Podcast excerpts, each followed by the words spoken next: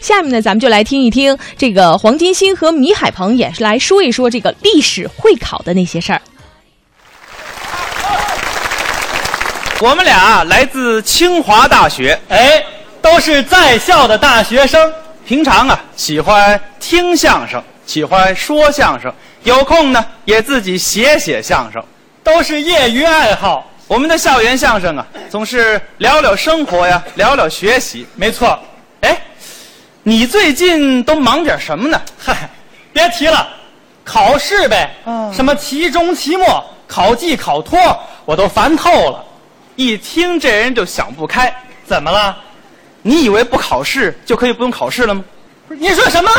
我说，你以为不考试就可以不用考试了吗？ 您这是人类的语言吗？嗨，没听明白。我的意思是说啊，嗯只要你善于观察生活，勤于思考，你就会发现咱们身边的万事万物都是考试，哟，您这话可大点儿。一点儿都不大。那我问问你，嗯，这个足球比赛怎么能当成考试呢？足球比赛啊，太简单了。比如说啊，现在是韩日世界杯，中国队和巴西队那场比赛啊我先给杨晨出一道题。哦，杨晨，杨晨，现在球在你的脚下，你要把球传给 A. 郝海东，B. 李铁，C. 李玮峰，D. 孙文。孙文，是啊，传给孙文，大家不是更放心点吗？嗨，要不啊，再给李铁出道题。哦，现在面对巴西队的拦截，你要把球传给 A. 卡福，B. 卡洛斯，C. 罗纳尔多，D. 以上三个都可以。出错了吧这个？没错，反正他是不会把球传给自己人的。嗨，这个，这是跟您开个玩笑。啊其实啊，一场足球比赛对于一个球员来说是一场考试，对于一支球队来说也是一场考试。这话怎么讲啊？对于一个球员来说，啊嗯考的是个人素质；对于一支球队来说呢，考的是球员水平、战术打法、整体配合、临场指挥，甚至啊还需要一点点运气。哦，那这考分儿怎么算呢？好算呢，进一个球得一分，丢一个球扣一分，嘿，你还别说，是这么个意思。是吧？嗯呃，我再举几个例子。嗯，奥斯卡这是电影界的考试，啊，格莱美音乐界的考试，是诺贝尔科学界的考试，对，无数的大考小考可以说是数不胜数啊。嗯，再往大了说啊，战争也是考试。战争也是考试。以前的战争啊，讲的是天时地利人和，哦，考三门儿，再加上兵马和粮草。三加二了，现在呢，政治、经济、军事、科技都要考，又改大综合了。所以说这个考试是无处不在的。哎呀，要说现代人的竞争真是很激烈呀！呃，不光现代，啊，古代也是一样。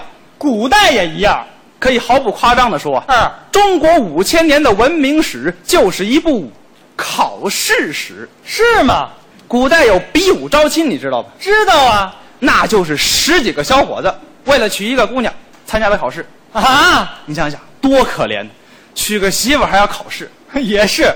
不过咱们现在可就幸福多了谁说的？啊人家起码考试考得好，还有媳妇儿。啊！那像咱们清华男生啊，怎么了？怎么了？就因为高考考得太好了，现在都找不着媳妇儿了。嗨开玩笑，开玩笑。啊，还别说文明史啊，啊就是远古人类也离不开考试啊。远古也有考试啊！在距今一百多万年前，火一张题为《如何进化为人类》的试卷就发到了全国各地无数类人猿的手中。啊！当时，北起辽河，南至珠江，一共有二十多个地区的考生通过了考试。哦，有这么多其中第一个交卷的考生啊，来自云南元谋山。当然了，成绩最好的那个是北京周口店的。可不是嘛？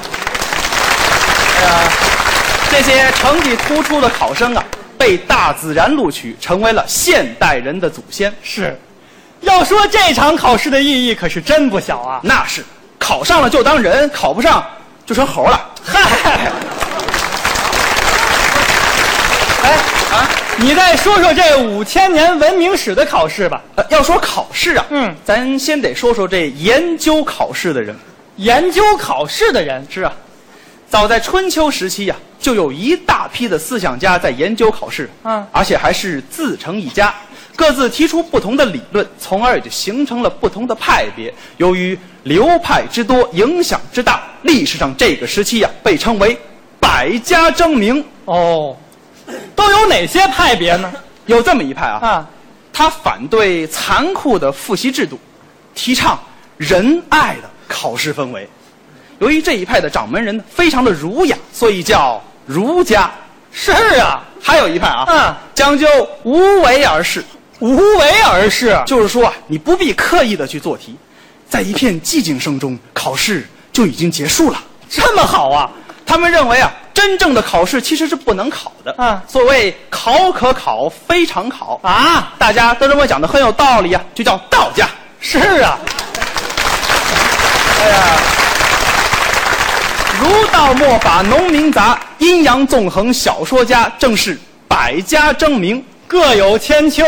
当然了，研究考试的人这么多，观点又杂，这各国统治者听谁的，那可就难讲了。那怎么办呢？你得去推销啊，推销不然你以为孔子周游列国是干什么去了？干什么去了？当然是卖他的复习资料去了。啊，呃，不过啊，他觉得自己一个人干，不过啊他觉得自己一个人干实在是太累了，那怎么办呢？所以他又讲了七十二个下线。好嘛，这孔子成了搞传销的了。他们这帮人就挨家挨户的砸门儿、嗯卖他们的书啊，什么书啊？走向清华北大。啊，不不不不，如何治理天下？好嘛，吓我一跳。这个研究考试的人是各有各的理论，嗯，考生们也是各有各的办法。八仙过海，各显神通嘛。哎，后汉三国时期，曹操、刘备、孙权都是怎么备考的？你知道吗？这我还真不知道。不知道啊。啊，这个孙权就没什么说的了，仗着东吴地势好，恃才傲物，又不好好复习，最后啊也考不出什么好成绩来。也是。那曹操呢？曹操啊，啊就是搞题海战术，狂找复习资料。复习资 料是啊，有一回啊，一个叫许攸的人，给他搞到了一份这个四六级的仿真题啊，啊？你要把他美的光着脚就窜出来了，哦，有这么回事儿是吧？对，哎，要说最聪明的，还得说是刘备。刘备怎么了？刘备知道请诸葛亮给他做家教，是啊，诸葛亮这个人那可是不简单啊，嗯，未出茅庐便知三分天下。那是就是说这试还没考呢，嗯百分之三十的题目他都已经知道了。没听说过。这个越过魏晋南北朝，就是隋唐五代。那说说唐朝吧。要说唐朝，嗯，那可以说是中国历史上最开放的朝代。没错，唐朝的对外交流是很多的，哎，咱就说这个出国留学吧。出国留学。对啊，唐朝最有名的留学生，那就得说是唐僧了。是啊，当年唐僧为了能去天竺国留学，真的是煞费苦心呐、嗯每天都在背单词。背单词啊哎呀，成天嘴里是嘟嘟囔囔，没完没了的。哎，就跟那和尚念经一样，废话，可不就是和尚念经吗？这个背好了单词啊，唐僧就要去考托福了。不是您他考先托等福会儿是啊，这唐僧他还考托福呢，还有瞧您说的，唐僧那可是痴迷托福啊！是吗？你没听他整天念叨吗？念叨什么呀？阿弥陀佛。嗨，这个唐僧呢，也是历经了千难万险，终于在天竺国取得真经啊！学成之后，他毅然回到大唐，成为了中国第一代的海归派。值得学习。要说人家呀，啊凭的是自己的真才实学。没错，那这古代有没有考试作弊的呢？有啊，北宋有一个人叫陈世美，哦，当朝驸马后来被包公给铡了。铡美案嘛，哎，知道这陈世美错在哪儿吗？错在哪儿啊？他家里头明明有老婆，还要在外头当驸马，确实不应该。就是说他明明是重考生啊，啊非说自己是应届的。嗨，几千年的风风雨雨，在历史这个大考场中，走进了多少意气风发的考生，分发了多少千奇百怪的试卷，选出了多少名垂青史的豪杰，留下了多少美丽动人的传说。群雄逐鹿，刀光剑影，当然不是一张薄薄的试卷所能容纳。